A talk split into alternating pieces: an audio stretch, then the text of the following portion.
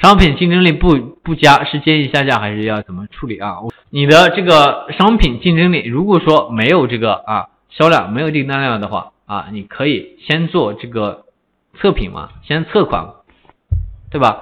测款也是有时间去测款的啊，你测款测款多长时间啊？测款之后你再看一下，如果实在不行，那就下架就好了，对吧？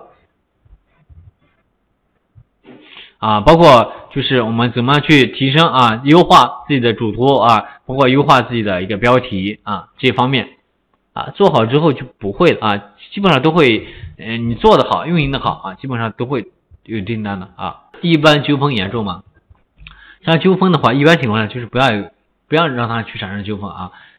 一旦产生纠纷的话，对店铺影响是非常大的，对吧？刚才给大家说过，我们怎么去提升，对吧？嗯，纠纷一旦产生纠纷啊，就是你这个各方面的这个评分都会进行一个下降，对吧？我有个单子，由于是西班牙的，我不知道是西班牙，结果给他一个啊免了一件运费啊，在我发货时候运费太高，所以没有客客户也不退单，怎么办啊？这种情况就是运费模板之前没有设置好，现在就是只能。人家不退，人家不退单啊，就是看怎么样去减少啊，去损失了啊，这种情况，怎么去减少损失？如果说你不发的话，或者是哎，怎么样去减减少损失？哎，或者是发红包，或者是哎联系啊换产品都是可以的啊。爆款突然被平平台判为和品牌有混淆，被下架怎么办啊？看一下你的这个。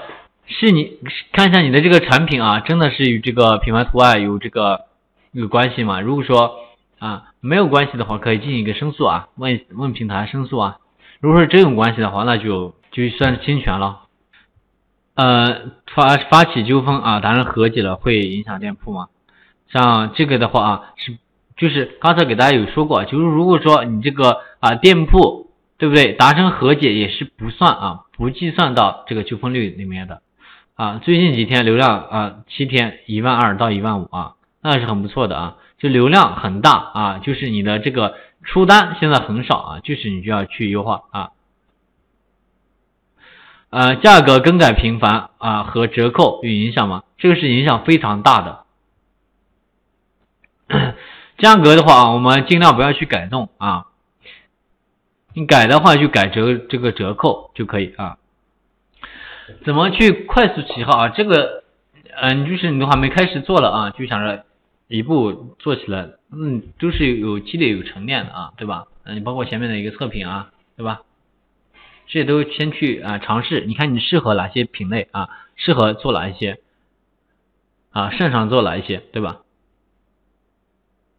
访客数三十到四十，访客数三十到四十四十三的话，那就。啊，要去提升了啊，提升自己的店铺啊，优化自己店铺啊，包括主图各方面啊，啊，标题各方面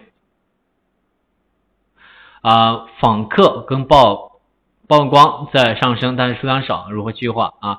这样子优化的话啊，就是我们要进行一个优化啊，自己的主图啊，详情页，哎，包括去运营啊这一块儿。对吧？你的访客跟曝光，就是你的流量现在来了啊，有流量来了，你就是转化不行，转化率不行的话，我们记得好像在上节课有给大家去说过，我们要去优化啊，包括哎咱们有这个对不对？有模板啊各方面的对不对？包括到这个啊详情页啊，都是这一块怎么去加超链接等等一系一系的店铺优惠啊啊，包括一些这个优惠码等这去设置啊，内容相对来说要。很比较多啊，在不开直通车的情况下，如何去提高曝光啊？如果就是我们提升啊，起码第一个是咱们关键词，对不对？关键词的一个搜索度，对吧？你别人能搜到你的商品，你的曝光自然就高了。就是你的标题这一块，首先是相当于一个门面啊，就是引流的一个作用，对吧？